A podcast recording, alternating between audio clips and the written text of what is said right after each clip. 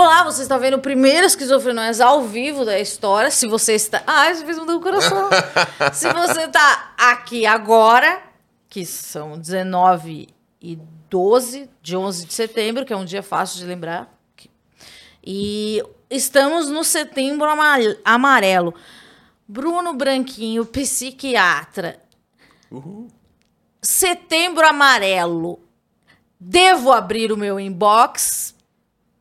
Devo abrir seu inbox para quê? Porque Depende. as pessoas abrem o inbox para ajudar o pessoal. Ah, olha, acho que é uma atitude legal, né? A gente vê a galera se preocupando assim. Primeiro que eu acho que, né, tem todo aquele rolê, a mesma coisa que acontece com LGBT, com racismo, com é, feminismo, né? Enfim, etc. Que é bom, puta, vamos se preocupar com saúde mental, suicídio o ano todo, né? Uhum. Não é só setembro amarelo, né? 31 de agosto a galera tá xingando a galera na internet, 1 de setembro é tipo paz e amor, uhul, mini hang loose, né? Não, né? Vamos se preocupar o ano inteiro, vamos diminuir aí o preconceito com é, transtorno mental, psiquiatra, etc, etc, etc. Agora, esse rolê de você abrir a sua, a sua saúde mental, não, né?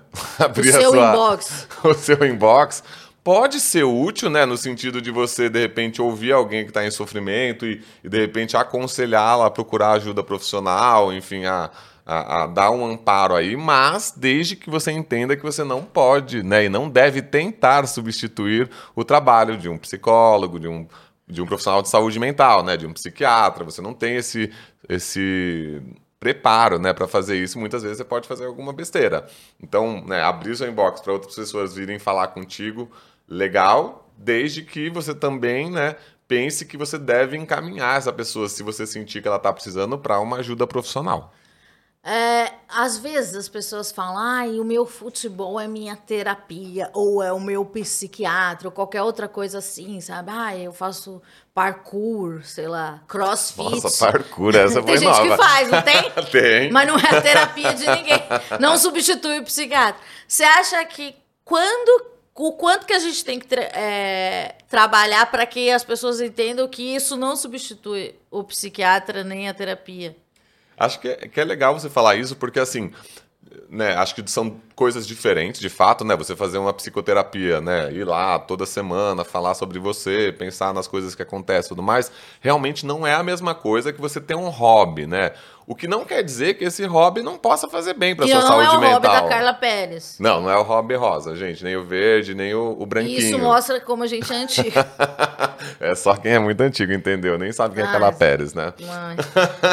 Mas o só para entender que esse hobby ele não substitui, ele não faz às vezes de uma psicoterapia. Ele pode fazer bem para sua saúde mental, pode ser legal, mas né, não é a mesma coisa, né? E eu acho que muitas vezes as pessoas acabam apelando para isso justamente por conta do preconceito de, de, de ir procurar ajuda profissional de, em saúde mental, né? É muito mais fácil você falar que vai na academia, né, ou fazer o parkour, do que falar que vai ao psiquiatra, por exemplo, que né, as pessoas ainda veem com os olhos uma impressão negativa, né? Você falou aqui na antes da gente começar que que na pandemia você acha que a terapia ela deu um boom que é mais socialmente aceito, mas a psiquiatria ainda não, não houve uma evolução. Você acha que houve uma evolução na época e depois, como não tem mais um problema de escala mundial,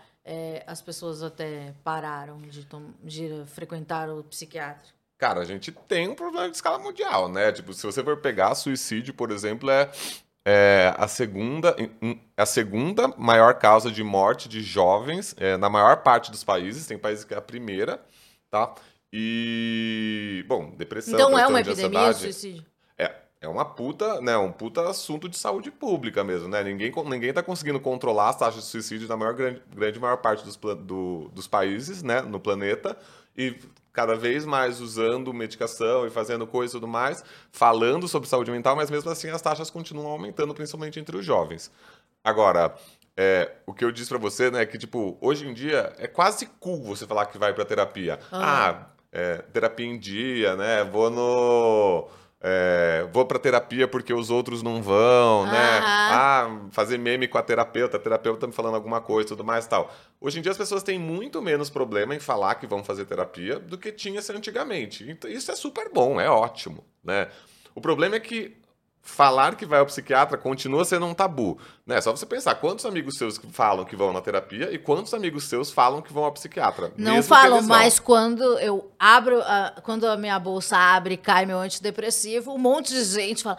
Ah, eu já tomei. Já tomei, esse. é dos bons. É, é ouvi uma muito boa de uma amiga minha chamada Erineide, que ela falou um remédio tal lá. Boa noite, Erineide. Ela falou. Boa noite, Erineide. Ela, ela nunca vou esquecer dessa frase.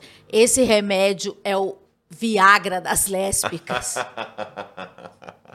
Maravilhosa.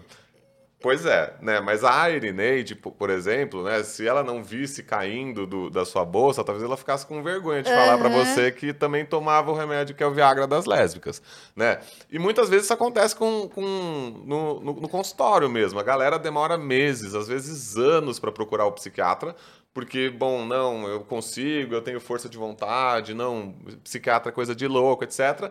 Vai até o psiquiatra, tem uma puta resistência para usar o remédio, quando descobre que o coleguinha do lado, aquela pessoa que ela admira, ou o chefe também toma remédio, acalma, fala, putz, beleza, não tô sozinho nessa, vou tomar mais tranquilo o remédio. E não que seja pra galera sair tomar, tomando remédio adoidado, tá, gente? Eu tô falando só que é, procurar ajuda em saúde mental como psiquiatra não desvaloriza ninguém, não é um sinal de fraqueza, não é sinal de preguiça, não é sinal de nada. Só uma coisa que me deixa triste, um, umas pessoas que falam, ai...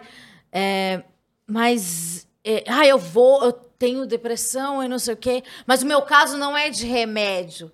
Isso demoniza todas as pessoas que eventualmente vão precisar e vai fazer que poxa, aquela minha influenciadora falou que tratou só na terapia, mas uh, e agora eu preciso de remédio, então eu sou fraco. Uhum. E tudo bem, assim, óbvio que tem casos que você pode optar por não usar o remédio, né? Enfim, às vezes em conjunto com o seu psiquiatra você decide, bom, vou tentar não usar. Mas se precisar usar, não tem problema nenhum também, né? Você pode usar um tempo e depois parar, você pode usar uma dose menor, você pode, enfim, conversar com ele qual você vai usar. Então, assim, não, é, tem toda uma ideia sobre antidepressivo ou medicação psiquiátrica de que você vai ficar grog, você vai usar para sempre, você vai ter mil efeitos colaterais, que até pode ser verdade, mas fazendo um acompanhamento com o psiquiatra, tudo isso vai diminuindo e vai, vai dando certo. Né? Então a gente tem que começar a parar de, de demonizar, como você disse, ou, ou é, julgar quem vai ao psiquiatra como se essa pessoa fosse menos capaz, ou uhum. é, menos força de vontade. Menos força de vontade, preguiçosa, falta de trabalho, falta de Jesus você no coração. Da... é, isso do hobby, né? O rosa? O, o, rosa também. Mas, tipo assim, não ter um hobby, eu, enquanto uma pessoa depressiva crônica, eu demorei sei lá, 35 anos da minha vida para ter um hobby. Qual que é o seu hobby? Por... Gatinhos. Gatinhos. É, ah. mas. É, porque, tipo assim, eu não sentia nada, era legal. Falar, ah, vamos ali. Não, isso é chato, não quero correr. Eu não sei o quê. Sabe, é uma coisa tão resistente. E, e eles falam, arranja uma coisa que você gosta. Mas eu não gosto de nada. Não tô, tô curtindo nada, assim, mal tô querendo viver, você tá me querendo que eu quero uma é, coisa pra É difícil, gostar. né? É, uma coisa que eu queria que você falasse é que muitas vezes as pessoas dão dicas de saúde mental e acho até louvável a ideia, só que elas não, não botam a mão na consciência, que é aquele negócio. Aqui, aquela essa receita que você está dando, ela funcionou para você. E daí, quando você tem um, um, celular e você tem 15 mil seguidores, um milhão de seguidores falando que a sua lista de coisas para que a para que a sua saúde, melhor, a sua saúde mental melhorasse, é, você transfere como uma dica definitiva, também pode ser prejudicial. Porque eu, Amanda, enquanto depressiva, se estivesse assistindo isso, falar, meu Deus, a menina faz squash. Uhum. Como é que eu vou conseguir? Capoeira, né? É, ela, ela tem uma vida. Sabe, é, é muita endorfina para essa pessoa, ela é muito. Dá, dá para entender porque ela conseguiu. Por que, que você acha que. É, você acha que é um malefício esse bando de dica ou eu que estou viajando? Cara, eu acho que, na real, e isso é uma coisa que eu já falei. Muitas pessoas sabem, assim, eu evito muito generalizar. E por isso eu não dou dicas. Assim, você nunca vai ver cinco, cinco. dicas para ter uma boa saúde mental ou cinco dicas contra a ansiedade e tal. Porque quando você faz isso, você generaliza, você tira o indivíduo e põe um, um, um, X ali, que é isso. O que funciona para você pode não funcionar para mim. O que funciona para mim pode não funcionar para você. Pode funcionar para os dois, pode não funcionar para nenhum. A gente só vai saber quando a gente individualiza. A gente fala, bom, vou pegar aqui a Amanda, conversar com ela numa consulta, a gente vai fazer testes, eu vou fazer o acompanhamento dela, então não vai ser uma consulta, ela vai voltar em consultas várias uhum. vezes, ela vai voltar na terapia e tudo mais. E daí a gente vai ver, bom, é, que tipo de exercício físico faz sentido para você? Que tipo de hobby? Que tipo de atividade? Qual remédio vai dar certo? Porque às vezes um remédio que dá certo para você pode não dar certo para o fulano. O fulano pode ter efeito colateral, é, não me dei bem com o Viagra das lésbicas. Não deu? Não me ah. Então, mas ó, para Erineide, por a exemplo, foi tá ótimo, entendeu? Então você, você tira essa individualidade quando você dá essas dicas. E daí não vai funcionar, porque você sempre. Saúde mental é sempre sobre o indivíduo.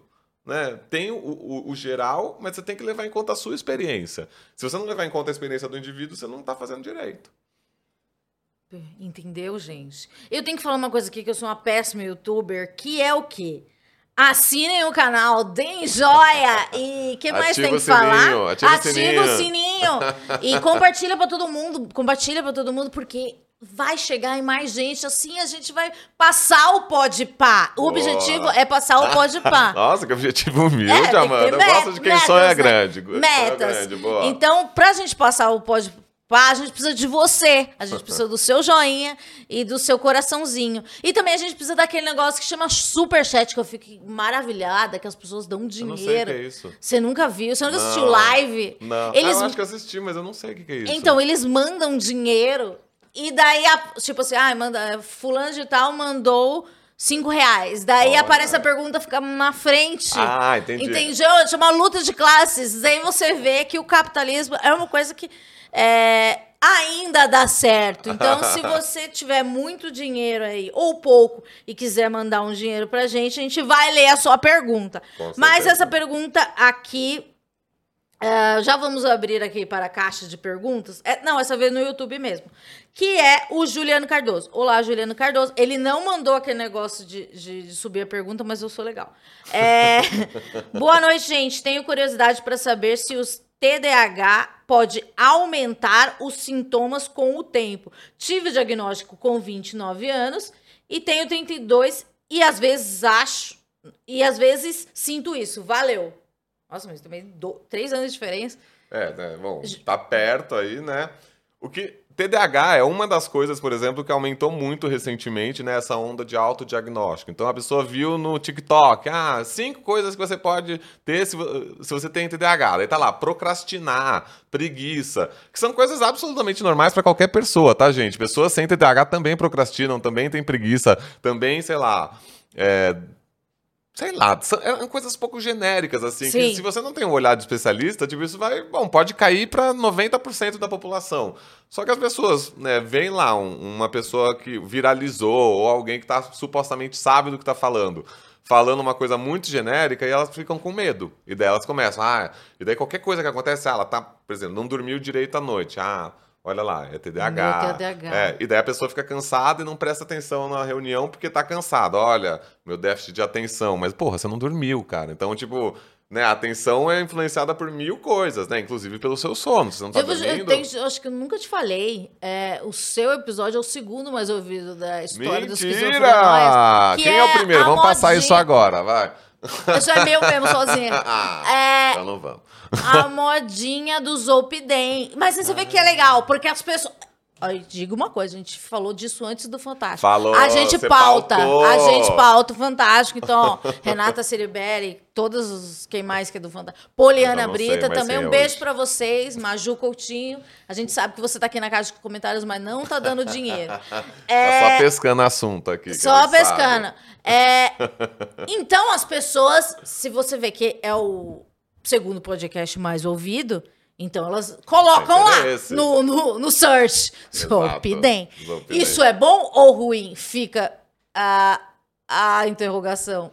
É aquela velha história, né? Tudo pode ser bom, tudo pode ser ruim, né? Quando a gente fala, por exemplo, eu falo, por exemplo, de, de, de rede social, né? As pessoas falam, ah, mas você acha que a rede social é bom? Eu falei, pode ser bom. Por exemplo, sei lá, quando a gente cresceu, eu vim de uma cidade de 40 mil habitantes, do interior de São Paulo, quase Mato Grosso do Sul. Eu não conhecia ninguém que era gay lá. Não conhecia ninguém. Você nunca tinha visto? Não. bom, 40 mil habitantes, há 30 anos atrás, enfim. Não conhecia, assim, a única pessoa que era gay lá era meio ridicularizado, Sim. assim, era visto como, eu sei lá, tinha a Vera Verão na, na televisão Sim. e tinha um cara lá que era meio ridicularizado pela população, assim, eu não sabia, eu não entendia se ele era ridicularizado só porque ele era gay, se porque achavam que ele era louco, enfim, eu não sei. O, o fato é, eu crescia os primeiros 15 anos da minha vida sem conhecer ninguém que era assumido gay, né, que, que fosse alguém que, sei lá, tivesse um papel de destaque, que fosse uma pessoa que eu admirasse tudo mais, assim. Eu conhecia a Vera Verão, mas que também era uma, uma grande artista e tudo mais, mas que as pessoas riam dela, uhum. né? Ela, ela, era uma posição mais de escracho, né? E, sei lá, eu, eu fico pensando hoje que se houvesse rede social, sei lá, pornografia, qualquer coisa, você... Aquela, aquele é, como é que é o nome? Aquele modem, internet uhum. de escada, você tinha que demorar. Ió, ió. Ió, é, é ambulância isso, né, gente? Mas... Não, mas faz já. é. Esse negócio. Mas era tipo uma coisa que você não tinha tanto acesso, você não conhecia, sei lá, bate-papo UOL mesmo, sei lá, você até sabia e tudo mais, mas era uma coisa muito escondida. Hoje em dia, com rede social, você pode ser o que você quiser, você tem o fetiche mais é, diferente, você pode fazer um, você pode né, né, ser trans e tudo mais. Claro que tem muitos problemas, mas você sabe que tem gente igual a você. Você tem ali um Sim. interlocutor para falar, entendeu? Uhum. Alguém que vai te respeitar, que passa pelos mesmos problemas e tudo mais. Que na nossa época a gente não tinha esse acesso. Então, pô, nesse lado, as redes sociais é super bom. Por outro lado, né, as redes sociais, meu, com filtro, com gente destilando ódio, com puta, né, muito acesso à, à, pedofilia, não sei o quê, pode ser um puta problema. Então tudo pode ser bom e ser ruim. O fato de você ter muito, muita informação nas redes sociais sobre saúde mental é super legal. A gente, isso ajuda, em certo grau, a desmistificar o assunto. O que precisa acontecer, porque muita gente não procura uh, ajuda em saúde mental no Brasil porque tem preconceito. Por outro lado, essas informações não são checadas. Então, se amanhã eu quiser, você quiser fazer uma dancinha no TikTok falando os cinco sintomas mais frequentes do TDAH, você pode escrever o que você quiser. Saiba como saber se o seu TDAH aumentou. Exato. Então, assim, pô, você não. Ninguém vai checar ali, entendeu? A não ser que as pessoas comecem a denunciar muito, aquilo lá vai ficar. E se viralizar, bom, vai espalhar a informação errada e as pessoas podem chegar lá, entendeu? Sobre o TDAH, se você não tratar, ele pode piorar sim. E lembrando que a sua atenção pode piorar independente do TDAH. Se você está cansado, se está deprimido, se está ansioso, se você é, usou droga, enfim, tem mil coisas que podem piorar a sua, sua atenção. Então, pode ser não só o TDAH, se você tiver TDAH, porque você precisa fazer um diagnóstico primeiro Lembrando. Você falou da coisa do filtro, né? O filtro, né, surgiu agora, agora não, algum pouquíssimos anos, e daí, sei lá, todo mundo bota filtro, não sei o que, Yasmin Brunet, daí deixa uma pele, não sei o que lá.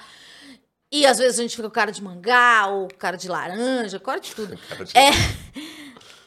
Só que agora estão entendendo o malefício do, do, do, do, filtro, né? Porque a gente tá vivendo uma história corrente. Ninguém nunca falou assim, ah, o filtro, é, o que pode acarretar, né? Que é o criador do filtro, que eu não sei quem é, é não, não pensou nisso, não deve ter pensado.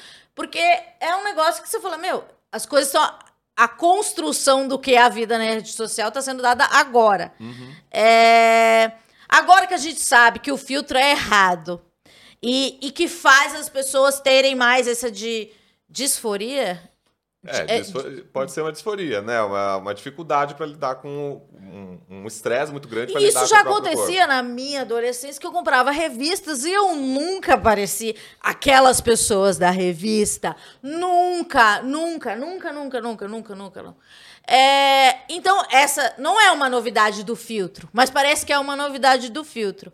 É... é eu acho que o que é a novidade é a amplificação do filtro, né? Porque filtro sempre foi usado, como você disse, nas, nas modelos da revista, na, nas capas, né? Tipo, não tinha uma celulite, não tinha um pelo, era todo, né, a barriga chapada. Sim, nananana. Dani Saraíba. Exato. Ela tinha um corpo ótimo. Eu sempre achei que, falei, meu Deus, eu precisava ter esse corpo. Mas a Dani nunca... Saraíba era só ela, era isso? Ela é. é. Eu lembro dela, mas ela sumiu, Ela né? é, tipo, muita da Garotinhas Capricho, Piovani, Saraíba. É, Meio a... carioca, assim. É, né? daí, tipo, meu Deus, ela é descolada. Sim. E linda. E ela namora os caras da Malhação. Ai, o Cláudio Hanisch nunca vai olhar para mim. Daí, mas sempre teve, né, o negócio do... Não, acho que é isso. Teve essa ideia, né, vender uma coisa que não é real. Né? E só que antes ficava na, na, nas capas de revista, no cinema e tudo mais. Quando você põe isso em qualquer Instagram, qualquer rede social que você tenha, né, não precisa, não, você não precisa mais ser a modelo para usar. Você, você mesmo põe lá na sua cara, você não tem mais uma espinha, não tem mais um buraco de acne, não tem mais uma nada, né? Tá tudo perfeito. E o que isso prejudica?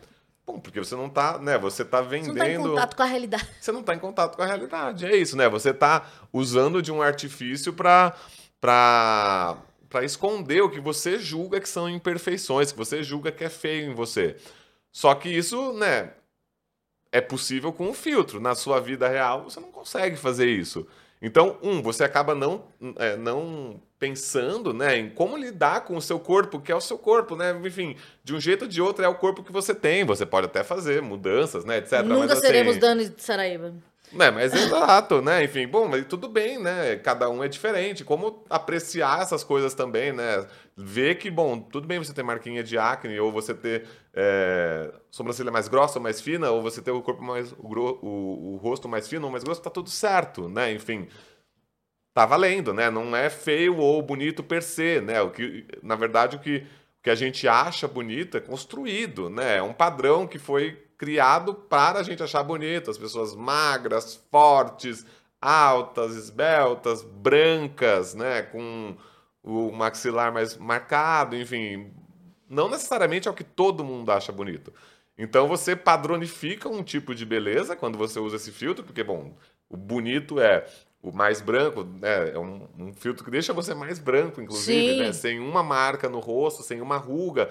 Então a idade também é um fator, a, a, pele e tudo mais. E, e você né, faz com que as outras pessoas indiretamente pensem que você que né, é possível de se chegar nesse coisa, porque todo mundo usa filtro. Então as pessoas falam, bom, então é possível ter esse tipo de pele, é possível ser assim e bom, para a maior parte das pessoas não é possível, né? A gente nunca vai ser a Dani Saraiva, entendeu? Por, a gente pode pôr o filtro lá e fingir que a gente é, mas a gente não vai ser ela. Mais uma pergunta chegou no inbox, no inbox, no, na caixa de perguntas, é como lidar com a insana tentativa de ser aceita pelos meus pais. Ai, meu Deus. Ixi, difícil, hein? Cada caso é um caso, né? Mas eles depende de por que eles não aceitam, né? O que está acontecendo aí? Mas, de novo, eu acho que nesse caso, né, acho que é muito importante que você tenha um espaço para falar sobre isso. E aí, por onde você vai falar sobre isso é outra história. Bom, por que, que eu me preocupo tanto com essa aprovação? O que, que eu quero que eles aprovem? É, eles desaprovam de fato ou eu que acho que eles desaprovam? Né? Enfim, o que, que eu acho que eu faço de errado, que eu suponho que eles não aprovam? Né? Enfim, tem vários caminhos aí por onde você pode seguir. Mas a questão é, você precisa de um espaço para fazer essa investigação interna aí, né? O que está te incomodando, o que que, o por que que você pensa tanto nessa aprovação, etc. E a terapia é um espaço perfeito para isso, né? Eu brinco que a, terapia é um talk show onde a gente é o personagem principal. Sim. Né? A gente vai lá falar só da gente, sobre as nossas impressões, os nossos amigos, as nossas relações. E bom, né? Se você tem um, um, espaço semanal ou mais de uma vez por semana, enfim, para fazer isso, é perfeito, é ótimo. Porque se a gente deixa, ah, não, eu consigo pensar as minhas questões sozinhos, etc. Mas quando você vai fazer isso? Né? Quando você tem um horário ali com uma outra pessoa te ouvindo, é ah. é diferente, né? Você está ali, é uma pessoa que está te escutando com atenção, né? Tem as ferramentas necessárias para te provocar, para pegar ali o negócio e tal. Se você faz isso em casa, não é que não, não vai dar certo, mas é, é muito diferente, né? Você falar uma coisa em voz alta para outra pessoa, essa pessoa te provocar alguma coisa. Muitas vezes a gente põe um pouco para baixo do tapete as coisas que a gente não quer pensar, né? E normalmente essas questões mais importantes, elas são doloridas mesmo. Então a gente deixa um pouco lá dentro, né? Ah, não vou pensar nisso agora, ah, não sei, etc. Pode ter vergonha, pode ter culpa, pode ter medo, enfim. E às vezes é importante que tenha alguém ali para pôr o dedo na ferida, sabe? Não me mandaram essa pergunta, mas eu vou fingir que mandaram. Luizinho mandou a pergunta seguinte: Tenho medo que o psicólogo conte tudo para minha mãe ou na minha cidade. Olha, ele não pode fazer isso, tá? Tanto médico em qualquer especialidade, como psicólogo, profissional de saúde, na verdade, tem uma coisa que se chama sigilo, né? Então, tudo que você contar Então, na... tipo, eu vou lá, daí você tô aqui, você é meu psiquiatra, e daí você fica daí você sabe que uma amiga minha vai vai na que se consulta com você. Você vai contar para ela tudo que eu tomo e todas as coisas, as barbaridades que eu já falei para você. Eu amo uma fofoca, né? Mas não, eu não vou contar. Ai, meu Deus! Porque eu não posso, né? Enfim, é. Inclusive, se acontecer, vocês têm direito de denunciar esse profissional no conselho, tá? Então, vocês podem entrar no CRM, né? O Conselho Regional de Medicina, ou o CRP, Conselho Regional de é, Psicologia, e denunciar esse, esse, esse profissional, né? Claro, precisa de provas e tudo mais, mas isso não pode acontecer. Uma vez tudo que você fala em sessão ou em consulta só você e eles sabem. A única exceção é em caso de risco de vida, né? Se você tem um risco de vida, o profissional está autorizado a entrar em contato com algum familiar ou alguém para que esse para tomar conta de você, né? Mas isso para proteger a sua vida, né? Agora fazer fofoquinha, contar para amiga uma coisa que você disse, isso de forma alguma. Isso é necessário mesmo até para que você possa se abrir com mais tranquilidade, né? Você não vai falar para uma pessoa lá umas, os seus segredos mais íntimos ou as coisas que você tem vergonha ou medo ou não fala nem para você mesmo, se você supuser que essa pessoa vai falar para outra para sua amiga ou para a esposa dela ou para qualquer outra pessoa, né? Então, é, esse sigilo garante isso que só vai estar entre vocês. Aqui tem uma pergunta que, que fala de mais ou menos uma coisa que eu já vivi também. É, é, a Gabriela Morena, ela deixou no chat, então acho que pode falar o nome dela, senão eu já falei. É, senão, aqui ela, ela, ela fala alguma coisa sobre processo de terapia e ela tem trau ela acha que é um trauma por causa de uma internação compulsória. É, o que eu queria fazer de paralelo com a minha vida é que aos 16 anos, quando eu fui no psiquiatra pela primeira vez, eu tinha um medo constante, um frio na barriga constante.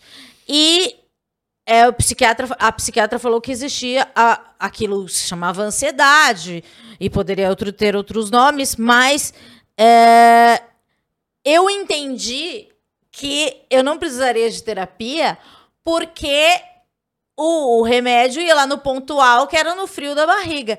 Isso acontece muito de pessoas é, aceitarem mais o, o a, a, psiquiatria do que a terapia, porque você fala, eu acho, na minha cabeça era, sei lá, vai ser minha amiga, não quero amigo, sabe? Uhum.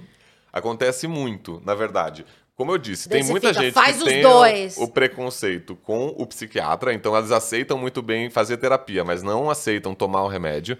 E tem o contrário também. Tem gente que, né, uh, por N motivos, vão achar melhor usar o remédio. E normalmente não vão querer fazer terapia.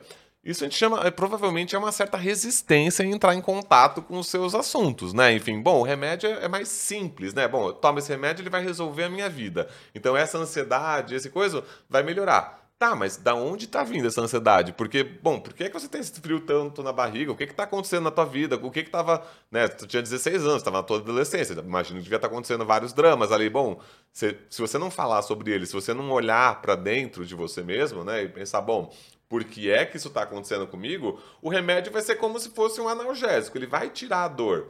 Mas o que está causando a dor? É a mesma coisa, por exemplo, se você tivesse uma, uma, uma pneumonia e eu te desse, bom, tá lá tosse, febre, não sei o quê, e eu te dou uma dipirona. Sim. A febre e a dor vão passar. Mas a, a, o que está causando a febre e a dor? Daí você tem que fazer lá o raio-x, olhar e tomar o remédio certo para isso. Opa, desculpa. tomar o remédio certo para isso. Então, essa terapia é como se fosse uma investigação interna. Você vai fazer os exames ali, vai olhar para dentro de você e ver, bom, o que, que é que está causando essa ansiedade. Porque, né, quando a gente fala ansiedade, ou depressão, ou toque, a gente está dando um nome para um negócio ali que cada um vai ter de um jeito. Eu posso ter a minha ansiedade e não dormir, você pode ter sua ansiedade com frio na barriga e tudo mais. Falar ansiedade é um jeito da gente facilitar. Bom, tá, ela tá ansiosa. Tá, mas cada pessoa é uma pessoa. Por isso que eu falei, não sei se já estava gravando, a gente estava conversando sobre uhum. essa questão de individualizar Sim. o tratamento. Não, não, não, resolve eu só te dar um diagnóstico. Eu tenho que entender, bom, o que está acontecendo com você? Por que é que você está é, deprimida ou ansiosa ou etc. hoje? O que está acontecendo na sua vida para a gente fazer essa investigação e, e, você poder tomar as atitudes que fazem sentido para você. Porque o que vai fazer sentido para você muitas vezes não vai fazer sentido para o outro.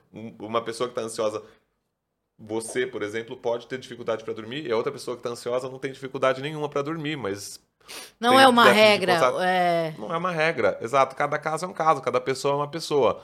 E como você manifesta isso, diz de você.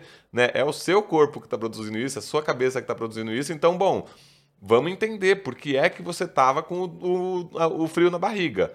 Quando a gente vai só pro remédio, a gente fala, bom, acabou o frio na barriga, não tem mais problema nenhum com a Amanda. é. Só que não vai resolver, entendeu? Você é, vai é, continuar teve um ansiosa. que eu percebi que demorou, demorou bastante tempo, assim. E daí depois eu percebi que eu perdi 10 anos da minha vida.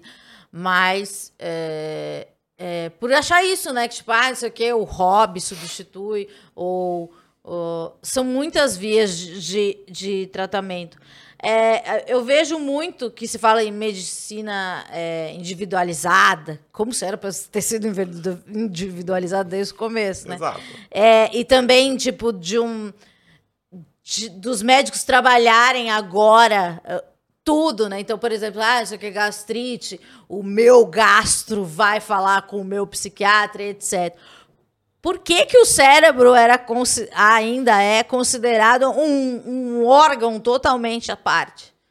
Que não precisa, sei lá, ah, não sei o que, o rim e o pâncreas podem estar ruins juntos, mas ninguém pensa que a cabeça dessa pessoa pode estar tá, tá zoada também. Uhum. É, então, acho que, de novo, né? Eu acho que a psiquiatria ou a. É, a psicologia em si, né, começa a ganhar mais destaque muito mais recentemente, né? Eu acho que é muito mais simples, de fato, você ver, por exemplo, ah, tô com a pneumonia. Você vai lá no microscópio, você vê a bactéria, você tem uma resposta, né? Muito mais fácil de falar, bom, essa bactéria é causada por isso, né, essa pneumonia é causada por essa bactéria, eu testo lá um antibiótico na lâmina, ela responde a esse antibiótico, então tudo bem, né? Eu sei a resposta para isso. Quando a gente vai falar da nossa cabeça, a gente não sabe a resposta para isso e é difícil para as pessoas aceitarem não ter uma resposta definida. Então, bom, é, é difícil para as pessoas aceitarem, por exemplo, que, bom, pode ser que esse antidepressivo dê certo, pode ser que não dê. Pode ser que Mas esse... talvez é por, seja por isso que as pessoas se apeguem tanto aos nomes, aos diagnósticos é, definitivos, porque isso é gripe é autismo, sabe? É, é, é, tem que ser alguma coisa, né? Só que na medicina tradicional, hoje em dia, por exemplo, se eu falo é virose, as pessoas falam: não, não é virose, não. Todo, tudo é virose. Agora, agora eu quero uma coisa específica, eu quero saber o que, que eu tenho. Eu não, não é uma virose, né? Porque virose, de fato, é uma coisa meio genérica, né? Bom, é uma virose, bom, é uma, é uma coisa causada por um vírus. Tá. Né? Então, não, não é virose, não. Eu quero que você faça o exame e descubra. No caso da psiquiatria, é isso. A pessoa vai, não, é uma depressão. É isso. É uma ansiedade. Quando, no, nesse caso, seria muito mais interessante que a pessoa falasse, tudo bem, os sintomas ali, mas o que, que isso diz de mim? Eu preciso saber o que, que isso diz de mim. Dane-se se é uma depressão ou se é uma ansiedade. Eu quero saber por que Exato, eu... porque depressão e ansiedade todo mundo tem. Eu quero a minha. Eu quero entender o que, que eu tenho. E isso... Porque eu sou diferente. Pode todo mundo é diferente, né? Cada um é um. Mas eh, você falou uma coisa muito legal. Você ir toda semana num podcast. Hã? E você vai toda na terapia, você vai toda semana num podcast. Exatamente. Então todo mundo, eu sei que você aí também quer ser convidado pelo esquizofrenóis. As pessoas pedem, imploram, me oferecem dinheiro. Mas é, você pode fazer o seu próprio Você podcast. pode fazer o seu próprio e muito mais denso que isso daqui. Você pode chegar num, num negócio, num nível ali, tipo, de profundidade. Não, não, vamos chegar, porque a gente não assistiu tanto de, é, David Lynch. Exato. Mas você pode chegar, sua cabeça tem esse poder. Então, faça o seu próprio podcast, entendeu? Mas é a campanha, né? Faça o seu próprio podcast. Mas o. Mas é isso, entendeu? Tipo, é, deveria ser, fazer esse caminho contrário. Tipo, bom, tá, tá bom, tem TDAH, ok, mas o que, que isso diz de mim? Porque é, o que, que isso quer dizer? Quer dizer que a minha atenção tá ruim? Tá, mas a atenção tá ruim por quê? Tô cansado, tô trabalhando demais, né? Tô ex ficando exausto, tô trabalhando com um negócio que não me interessa. Tem tanto jeito da sua atenção ser prejudicada e no final as pessoas preferem, né, de alguma forma se sentem mais confortáveis em falar que tem TDAH do que, por exemplo, falar, bom, puta, eu tô fazendo um trabalho que eu não gosto. Tô fazendo um trabalho que não, não, é, não, me, não me valoriza. Ou tô fazendo um trabalho que me deixa, puta, 20 horas trabalhando lá. As pessoas preferem valorizar isso, né? Falar, pô, caralho, virei a noite trabalhando, sou foda, do que falar, caralho, não devia estar num trabalho que me faz ficar 20 horas trabalhando, entendeu? Entendi. Ali, Aline Prado pergunta: como a gente pode ajudar uma pessoa com depressão ou ansiedade? Isso é uma boa pergunta, porque é... todo mundo conhece alguém. Se você não conhece alguém, você Ou é, é você, é. É... Ou é você e também alguém que você conhece, porque pode ter. E porque vocês não junto. falam sobre isso, você né? Não, vocês, vocês viram... escondem um do é, outro. É, e vira um segredo. que na verdade todo mundo tem esse segredo. E daí você fala, ah, beleza, vou revelar o meu segredo. É o mesmo. Exato. Mas como ajudar?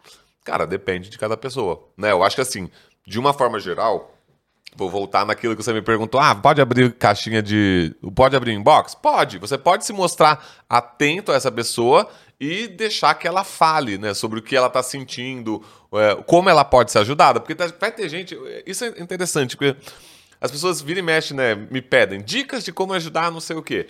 Bom, primeiro, pergunta para a pessoa o que, que ela quer. Tem gente que vai querer um abraço, tem gente que vai querer ser deixada sozinha, tem gente que vai querer um bolo, uh, comida, algo que você faça uma tarefa para ela de casa que ela não ai, consegue ai, fazer, sim. pagar uma conta, sei lá. Vai ter gente que vai falar, pô, não, tô de boas aqui, obrigado, te ligo se você precisar e tudo mais, me deixa um pouco sozinho. Vai ter gente que tá com ajuda profissional, vai ter gente que não tá com ajuda profissional. Então, assim, é interessante que você possa perguntar para essa pessoa, até para dar espaço para ela falar: bom, quero ajuda ou não quero ajuda, preciso desse tipo de ajuda, preciso daquele tipo de ajuda. E é importante que ela esteja em, com profissionais também ajudando ela. Então não vai querer você ser o salvador da pátria, entendeu? Ouve ali, se mostra disposto, mas saiba que ela precisa de ajuda profissional também, né? Que sem ajuda profissional isso vai ficar incompleto, né? Você não tem o suporte, você não tem faculdade ou é, com, é, formação e faculdade dar mental para isso para dar essa, esse suporte exato e você Porque pode você pode sei lá ser uma pessoa super sensível e se abalar e também entrar num, num processo ali exato tem, tem ela, eu vejo muito é, isso na internet que é quem cuida de é quem cuida de quem cuida né que tipo exato. são pessoas ao em, em torno da pessoa que está sofrimento, em sofrimento psíquico etc existe uma, uma. Não um índice, mas uma. Você percebe que essas pessoas que são os cuidadores, né?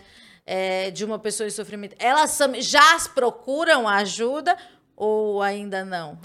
Cara, depende. Depende muito da pessoa. Mas o que a gente sabe é que aumenta mesmo o sofrimento dessas pessoas. Né? Tem até uma, uma um, um diagnóstico em psiquiatria que a gente chama de síndrome de estresse do cuidador que uhum. é justamente esse estresse está ligado ao cuidado, que pode ser o cuidado físico, no sentido de, putz, uhum. é, filhos que cuidam de pais mais velhos, que tem que, puta, levantar, pôr a fralda, não sei o quê, tá sempre mais, mas também pode ser esse estresse psíquico, de de repente a pessoa não te reconhece mais, ou a pessoa só te dá patada, ou porque ela tá doente também. Sim. Né?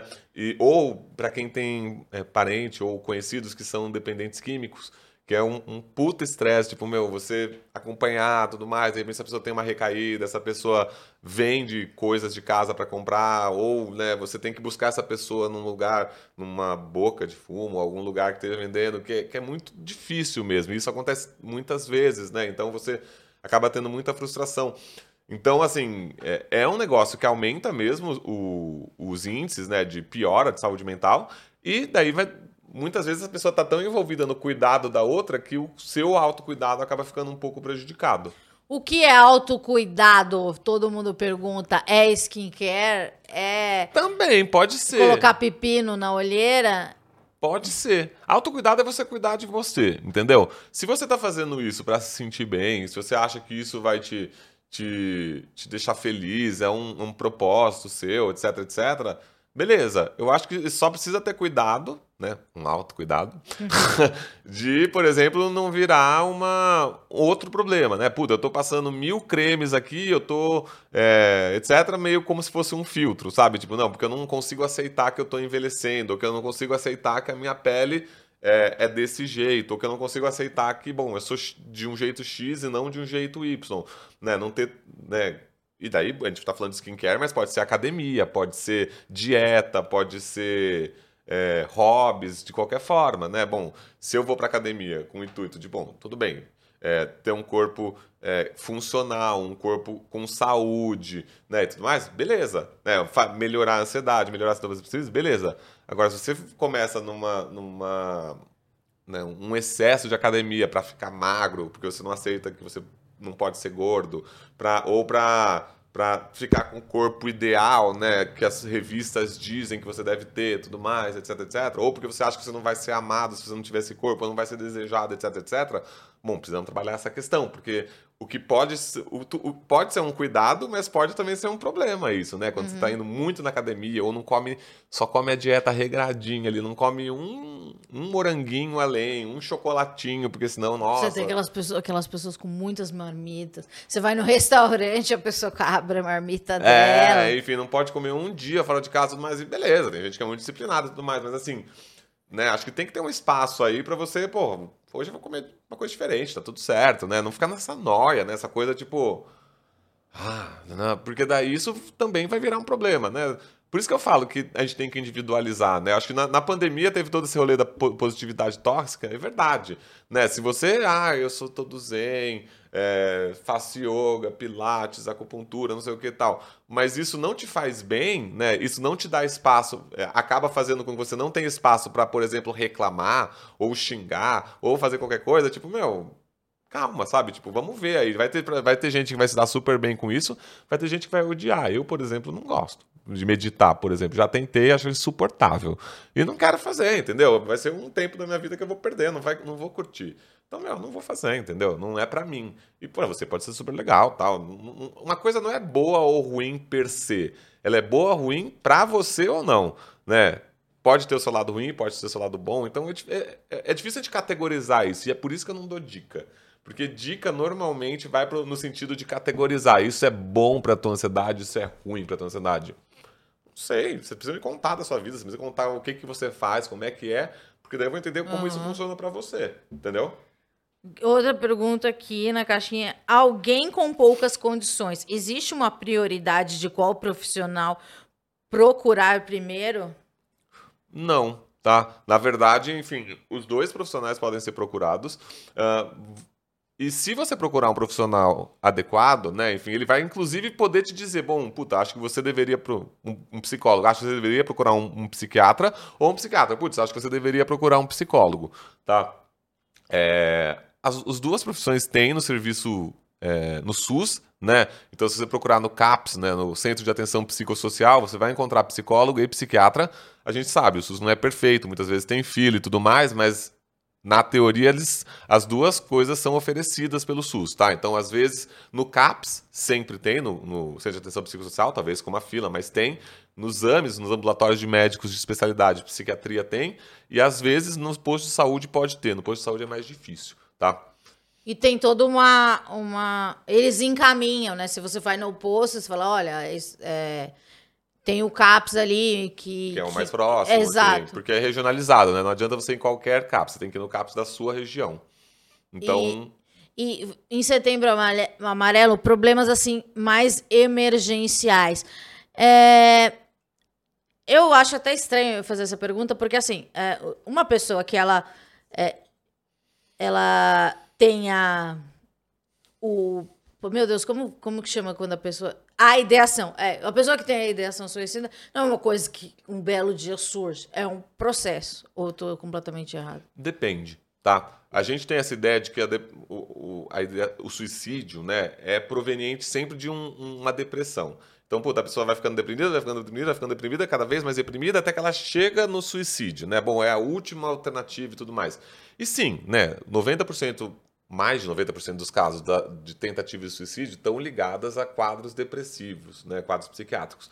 Mas não necessariamente. Pode ser uma coisa impulsiva, do tipo, putz, vazou uma nude minha na internet, não sei o que, tal. Eu não tô deprimido, mas isso acaba comigo e eu falo, puta, não tenho saída, acabou a minha vida, não sei o que. Principalmente para mulheres, né? Muito pior e tudo mais. Ou vídeos íntimos e tudo mais. Esses parceiros acabam divulgando, etc. É, isso pode acontecer de tipo, putz, não sei o que fazer, não sei o que fazer, para lidar com essa angústia. Se não saber, a pessoa comete o ato, entendeu? Então, pode, a maior parte dos casos vai estar ligado a algum transtorno psiquiátrico, tá? Mas não necessariamente precisa ser um quadro depressivo que vai se arrastando, arrastando, arrastando e depois vai. Pode ter alguma coisa mais impulsiva, pode ser uma situação que aconteceu que precipitou esse, essa, essa atitude. Então, também, assim como com tudo na psiquiatria ou na saúde mental, a gente precisa individualizar sempre, a gente precisa entender o que aconteceu naquele caso.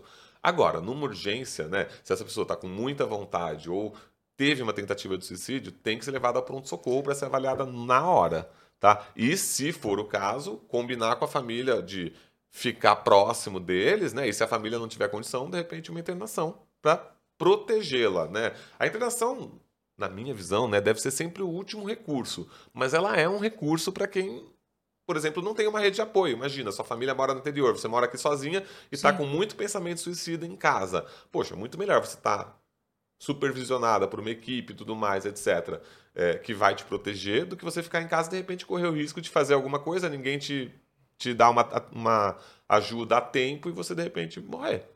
É, tem o CVV também, né? E, Isso. e mas, por exemplo, eu sempre tive depressão, voltando para a minha, minha linda história de vida. É, eu achava que isso era um pensamento recorrente. Qual? Suicídio. Ah, suicídio. Eu achava, sim, era uma coisa que passava na minha cabeça. E eu só fui entender fazendo esse programa. Eu entendi que, que não, é, não é normal e etc. E tem é, terminologias, né? Tem é, ideação suicida, tem é, pessoas que tem os enlutados, que quando uma uhum. pessoa é da sua família é, acaba, acaba de morrer por suicídio, porque também ali tem que ter uma outra rede de apoio dessa, dessa família, né? Claro. E, e a gente também não sabe lidar, porque, tipo assim, meu Deus, morte, sei lá, ainda mais uma morte tão tabu, o que, que eu vou falar? Às vezes a gente se afasta porque a gente tem medo de encontrar isso, tipo, de, de ter. É, entrar em contato com isso. É, o que, que eu devo fazer se eu, se eu vejo uma pessoa próxima com ideação e tentativas, etc. É, você falou, né? Mas é, e se a, a minha família acaba de ter uma pessoa que. Não, para, tô nervosa. Gente, tô nervosa, eu nunca fiz ao vivo. É, o que fazer quando uma pessoa. Pessoas ao entorno de uma pessoa que, que, que tente e, e, e ou porventura acaba por, por morrer em suicídio, como é que eu, eu sou amiga. Ah, consegui fazer o raciocínio. Como é que eu vou. Eu sou amiga da família de uma pessoa que acabou de morrer por suicídio. Como é que eu posso ajudar? A mesma resposta que eu dei para outra pergunta. Depende da pessoa. Você vai perguntar para ela. Você não né? vai dar nunca cinco dicas? Não, eu tô nunca, tentando nunca. aqui. Você pra... pode tentar. Não, não, não tem. A gente não vai fazer as dicas é, dançando no TikTok, a gente não vai gravar o coisinho. De cada lado. Porque é justamente por isso. Porque quando você fala, ah, para pessoas com suicídio você deve fazer algoritmo, você está generalizando, você está falando que essa pessoa é igual a outra. E ela não é, ela nunca é, ela é sempre diferente. É claro que você pode, de alguma forma, usar de ferramentas para o manejo que são similares. Agora, sei lá, essa pessoa aqui de repente vai lidar com o luto dela ficando mais quieta e tudo bem, né? Enfim, a gente não precisa falar que essa pessoa está deprimida também, ela está lidando com o luto dela. Claro. Outra pessoa vai, puta, tudo bem, vou, vou, continuar no trabalho, porque isso me faz bem, mas eu vou na minha terapia falar sobre isso, eu vou de repente procurar ajuda de psiquiatra se for o caso e tudo mais. Eu vou, bom, eu quero conversar, eu não quero conversar sobre isso, eu ainda não estou pronto. Enfim, cada pessoa vai ter o seu processo. O que é importante é que essa pessoa não ela lide com o processo, que ela não ignore isso, né? Enfim, porque senão a conta vai vir depois. Você precisa lidar com o luto dessa pessoa e com o que aconteceu. Agora, como cada um vai lidar é pessoal. Eu posso querer falar muito sobre o assunto logo de cara, você pode querer esperar seis meses para falar sobre o assunto, você não está pronta ainda, você não consegue mexer nisso agora, está doendo demais. Né? Você pode querer falar sobre isso na sua terapia de cara, eu posso querer falar, bom, puta, falar rapidamente, depois vou para outra coisa, depois volto nisso. Né? Enfim, cada um lida de um jeito. Né? Desde que essa pessoa esteja sendo olhada, né? seja oferecida ajuda, suporte. Bom, você pode perguntar, bom, o que, que você precisa, como é que eu posso te ajudar, enfim, tô aqui para você, né? Se você quiser falar, tá tudo bem, mas se você quiser ficar em silêncio aqui comigo, tá tudo bem também. Beleza, né? Essa pessoa tem a rede de suporte. Como ela vai usar é outra história.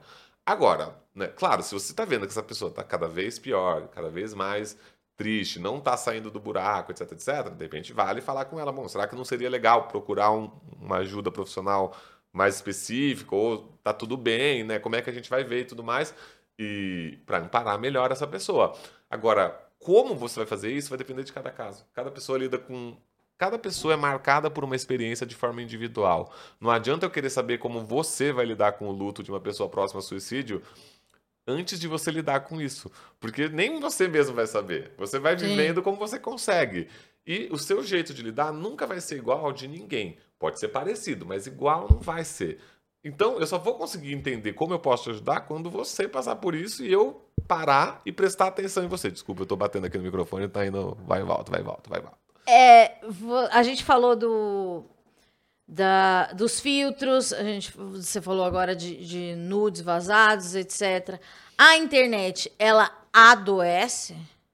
Pode adoecer, como pode salvar. Né? Para um menino do interior de 40 mil habitantes que não tem ninguém que conheça que é gay e de repente acha amigos, acha gente que o respeita, acha gente que é igual a ele e uma possibilidade de um futuro mais feliz, pode ser super legal né? Para uma pessoa que, que né, sofre é, bullying, que sofre vários tipos de violência pela internet, que tem a sua nude vazada, que, enfim, sofre ameaças, chantagem e tudo mais, pode ser muito que vê um, os corpos supostamente perfeitos, padrões, etc., e não está dentro desse padrão, pode ser super ado adoecedor. Como você vai lidar com isso? Bom, quanto tempo você vai passar? Quais tipos de conta você vai seguir? Né? Como isso vai te afetar? Como você vai lidar com isso quando te afetar, talvez isso determine se isso vai ser adoecedor ou vai ser positivo, ou vai ser as duas coisas, ou vai ser mais um, menos um, enfim. Precisa ser pensado, né? Nada, como eu te disse, quer dizer, quase nada, vai. É, mas é, quase nada é per se mal ou bom. Vai depender muito de como você vai usar essa ferramenta, como isso vai te afetar. Então a internet pode ser muito boa, puta, muita informação, muita oportunidade, muito podcast, muita gente falando coisa interessante e vai ter gente, muita gente falando besteira, vai ter muita porcaria ali, vai ter muita gente sendo escrota. Como você vai filtrar isso e tudo mais? Muitas vezes você não vai conseguir filtrar tudo, mas de repente prestando um pouco mais de atenção como você está usando a sua internet, pô, é isso. Você está percebendo que os filtros te fazem mal, que esse, essa exigência do corpo perfeito, tá muito ruim, de repente vale. E é óbvio que não é culpa da pessoa, tá, gente? Eu tô falando assim que dentro do que é possível fazer, de repente pode, você pode mudar as pessoas que você segue para pessoas mais body positive, menos menos filtro, né? Menos esse padrão que você nunca vai alcançar porque ninguém vai alcançar, né? Então dá para você fazer algumas mudanças aí para você se sentir mais confortável, né? De novo, não é culpa dessa pessoa, é óbvio, esse tipo de, de bullying ou de, de padrão é, é muito malévolo, mas a gente tem que pensar como a gente pode melhorar dentro do que é possível, né? Então, tentar achar um, um ponto aí dessa internet ou dessa rede social que seja bom para você, que te faça bem mesmo, né? Que você possa explorar os benefícios dela. É, eu, eu vejo algumas umas reportagens de, de, de sobre vício em internet. Isso é real? As pessoas já chegam no consultório falando, eu não consigo viver. É a mesma sensação de, de usar uma droga estimulante? Então, é real, né? Eu tenho quase nenhum, porque eu não atendo adolescente. E, e a... Isso acontece mais no mundo dos adolescentes. Putz, nessa geração atual, né? Que vai virar adulto com esse mesmo problema, mas. Mas todas as gerações vão, agora vão ter, então. Então, não, não sei, né? Na, na real, assim, por que, que eu tô te falando? Tenho muito pouca experiência nisso por causa disso. Como eu atendo, eu só atendo para cima de 18. E a maior tá. parte dos meus pacientes tem pelo menos 20 e poucos, 25 é uma geração que cresceu com a internet, mas muito menos, assim, do que essa geração que, meu, hoje em dia os meninos de dois anos já fazem a raça pra cima no telefone, assim, eles brincam. Eles abrem a janela, assim, tipo, é, aproxima. É, ah, isso eu tenho medo. Isso, e, então, eles cresceram com isso, né? Uma coisa muito parte deles. Enfim, então o mundo virtual deles é, é outro mesmo, né? Então, então, é muito mais comum em adolescente do que. Né? Ou em algumas sociedades, por exemplo, se estiver no Japão, na China, tem muito. Esse virtual é muito forte, muito forte. Tanto é que tem esses, esses casais sem sexo, né? Que ficam só no virtual e não sei o que e tudo mais. Agora, tem, existe isso, né, acho que é uma, uma, uma tendência a, a, a, surgir mais, né, com a, internet mais presente, é, o mundo muito mais virtual, isso é mais provável, mas eu tenho muito pouca experiência nisso, porque é isso, não, eu, eu acho que eu não tenho nenhum paciente que, que eu tenha diagnosticado ou que tenha vindo com um diagnóstico de vício em internet. Eu, eu acho que existe, eu acho que é uma, uma coisa que pode gerar muito prazer e a pessoa pode ficar muito dependente disso, ter abstinência e tudo mais, mas eu não, não tenho essa experiência. É, para terminar aqui, que a gente já acabou, é muito triste, eu sei.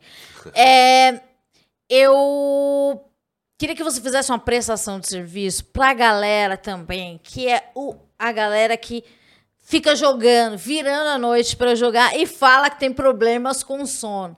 Você que é, é o campeão de. Você desligou? Você que é o campeão acabou, de audiência mas... do Esquizofrenóias, por favor, é, como que eu, eu passo. É, eu jogo até as nove da manhã e vou reclamar que não consigo dormir. De novo, é a mesma história da pessoa que quer ir no, no psiquiatra e, e, arrumar uma pílula mágica para resolver os seus, os seus é, sintomas, né? Ah, então eu tô triste, vou tomar um antidepressivo. Tô ansioso, não. Tá, mas da onde que vem isso? E com sono é a mesma coisa, gente. A gente tem que pensar, bom, da onde que eu, por que, que eu não tô dormindo? Será que tem alguma coisa a ver com, que eu, com o fato de que eu tô passando a minha madrugada inteirinha jogando com luz na minha cara, muito estímulo sonoro e tudo mais? Hum, talvez, né? Então, a, a gente precisa entender que problemas de sono também dizem da gente, e a gente precisa pensar onde, da onde que está vindo isso. E se a gente não fizer as mudanças que a gente precisa fazer, vai ser, vai virar uma bola de neve, porque daí você não dorme à noite, daí você quer dormir na hora que você quer dormir, mas você não está com sono, porque você ficou lá horas sendo estimulado, tudo mais, etc. Né, né? Daí você vai, toma um remédio para dormir, tipo Zolpidem, essas todos os outros. Daí você pega, toma, tem efeito colateral, tem mais problema, daí toma um para efeito colateral, daí na hora de acordar também quer tomar alguma coisa para acordar, porque chegou a hora de acordar. E vira daí vai demonizar a psiquiatria. Exato, daí vira, e vira uma medicalização da vida, que por um lado, né, realmente tem muitos profissionais que fazem isso, e eu condeno totalmente, tem profissional muito ruim de saúde mesmo, mas também tem uma parte aí da gente achar que tudo tem uma resposta fácil e não querer investir nosso tempo em fazer mudanças. Do tipo, bom, se eu quero uma noite de sono melhor, eu não vou ficar jogando até altas horas da madrugada. Eu vou dormir mais cedo, eu vou tirar a luz da minha cara mais cedo, eu vou fazer programas menos agitados à noite, eu vou comer mais leve, eu vou evitar fazer exercício à noite, vou. É, é, evitar tela à noite, enfim, tem milhares de coisas que você pode fazer para mudar, mas as pessoas também têm essa dificuldade em investir tempo e energia no que precisa. Elas preferem, bom, toma um remédio para dormir, um remédio para acordar, um remédio para não estar ansioso, né, né? Isso não resolve, isso só vai aumentando, é uma bola de neve. Então, assim, remédio pode ser útil? Pode ser útil. Eu prescrevo remédio? Prescrevo remédio. Desde que o paciente entenda que isso aqui é para o momento. A gente vai ter que olhar para o que está acontecendo, porque senão não vai dar certo. Você nunca vai conseguir parar de usar o remédio. Chega paciente, daí você fala, você não é aqui? Manda pro psicólogo? Pro... É, não pro psicólogo, ou fala, não, sei lá, você tem, isso é outra coisa. É, assim, né, a gente tem que, antes de dizer que um paciente não está sendo psiquiátrico, a gente tem que descartar causas orgânicas. Então, exemplo, o paciente chega lá muito cansado, triste, etc. Putz, próximo do microfone. Aqui? Ah, desculpa. Então, por exemplo, você chega lá, a gente tem que descartar causas orgânicas. Então, você chega lá, tipo, por exemplo, paciente, putz, tô triste, tô cansado, tô dormindo muito, tô ganhando peso. Você fala, pô, um deprimido, tá deprimido essa pessoa. Bom, daí você vai lá, faz os exames dele, a tireoide não tá funcionando. Uhum. Você tem que fazer esse exame, você é médico, afinal de contas, você tem que descartar essas causas. Agora, é, isso é uma coisa, né? Então, de, de repente, fala, pô, não é comigo, é com o endócrino, vamos lá. Mas também vai ter aquela pessoa que fala, bom, puta, etc. É isso, eu tô, tô ansioso, não sei o quê, eu tô prestando vestibular, tá... você fala, bom, acho que talvez você não precise de remédio, você precise falar com alguém, uhum. né? E daí, bom, vamos começar com a terapia e um exercício físico e vamos ver como é que a coisa anda. Eu até nem mando embora, eu falo, volta daqui dois meses, vamos ver se tá melhorando. E daí eu não medico. Fica sem medicar, mas continua ali meio acompanhando para todo de suporte. Às vezes o que a pessoa precisa é só de um suporte. Só de alguém falando, ó, se acontecer uma coisa pior, eu tô aqui. Mas aí eu só deixo lá a medicação como uma opção. Bom, vamos ver, né? Vamos, vamos seguir aqui e se alguma coisa ficar muito difícil, a gente usa a medicação. E a pessoa nunca usa. É tipo gente que tem Rivotril no bolso. Ela pega, ela tem medo de ter a crise, mas se ela tem o Rivotril no bolso, ela sabe que tem algo para abortar a crise. E dela não tem a crise, porque ela não tem medo mais. É, tem gente que nem, nunca nem abriu, né? Não abre, fica só com ele na bolsa e dessa forma se sente segura. Então, gente, as coisas podem ser simples, mas é, se elas estiverem é, complicadas, procure um médico. Esse é Bruno Branquinho, Mr. Little White, melhor arroba, arroba mais refrescante. e ele não faz dancinha, não faz. mas você aborda temas. Abordo, tem que abordar. Eu sou. É o que eu falo, né? Assim. Estamos vendo de regata aqui. Eu não atendo de regata no consultório, mas eu atendo de camiseta, eu atendo de jeans, eu atendo de calça tranquilinha, assim. Eu não uso camisa, não uso é, gravata, porque eu acho que tem umas coisas que a gente tem que desmistificar, inclusive essa ideia de que médico é sisudão, é todo serião, etc. Ainda mais o psiquiatra. Exato. Eu sou bobo pra caramba. Então, assim, não adianta. Ele assim, compartilha memes. É meme toda hora. Assim, tem mais besteira do que informação útil no meu, no meu, no meu prof, perfil. Então, se vocês forem seguir, já saibam. Mas eu também acho importante que a gente tenha informação de qualidade na internet. E, e é isso. Se, se as pessoas estão compartilhando esse monte de informação ruim, eu compartilho informações que são, são, são verdades e que, bom, podem ajudar mesmo as pessoas. Então você pode segui-lo nas redes sociais. O que, que eu falo? Alguma coisa das suas redes sociais? Ah, que você é um militante pela causa LGBTQIA. É, a maioria dos seus pacientes são Cara, acaba que sim. Assim, Porque um indica para o amigo. É, e as pessoas vêm. E como as, é, a população LGBTQ acaba sofrendo muito com violência, preconceito, elas têm medo de procurar um, um, médico e contar da própria orientação sexual, ou da própria identidade de gênero e tudo mais. Quando elas veem que eu falo abertamente disso na rede social e tudo mais, é um jeito de elas se sentirem seguras. Bom, esse cara aqui não vai me julgar, esse cara aqui não vai entender a minha situação e tudo mais e tal. Então, assim, a, a, maior parte dos meus pacientes é LGBTQIA+, principalmente homens gays, porque também ainda se sentem mais identificados comigo, porque sabem que eu sou um uhum. homem gay. Mas é, tenho uma porcentagem, uns 20% de mulheres cis héteros, e uma porcentagem menor ainda de homens cis héteros, mas existem no meu consultório. E se você disser que você acompanhou esquizofrenóis com ele, você vai ter um cupom de desconto na primeira é consulta. Só citar esquizofrenóia, gente. Cita lá. Não, gente, mas é... É, o Bruno Branquinho, eu sempre indico, até para pessoas que me pedem indicação, falando, não, eu confio nele, então eu achei ele muito legal. Então, é, obrigada.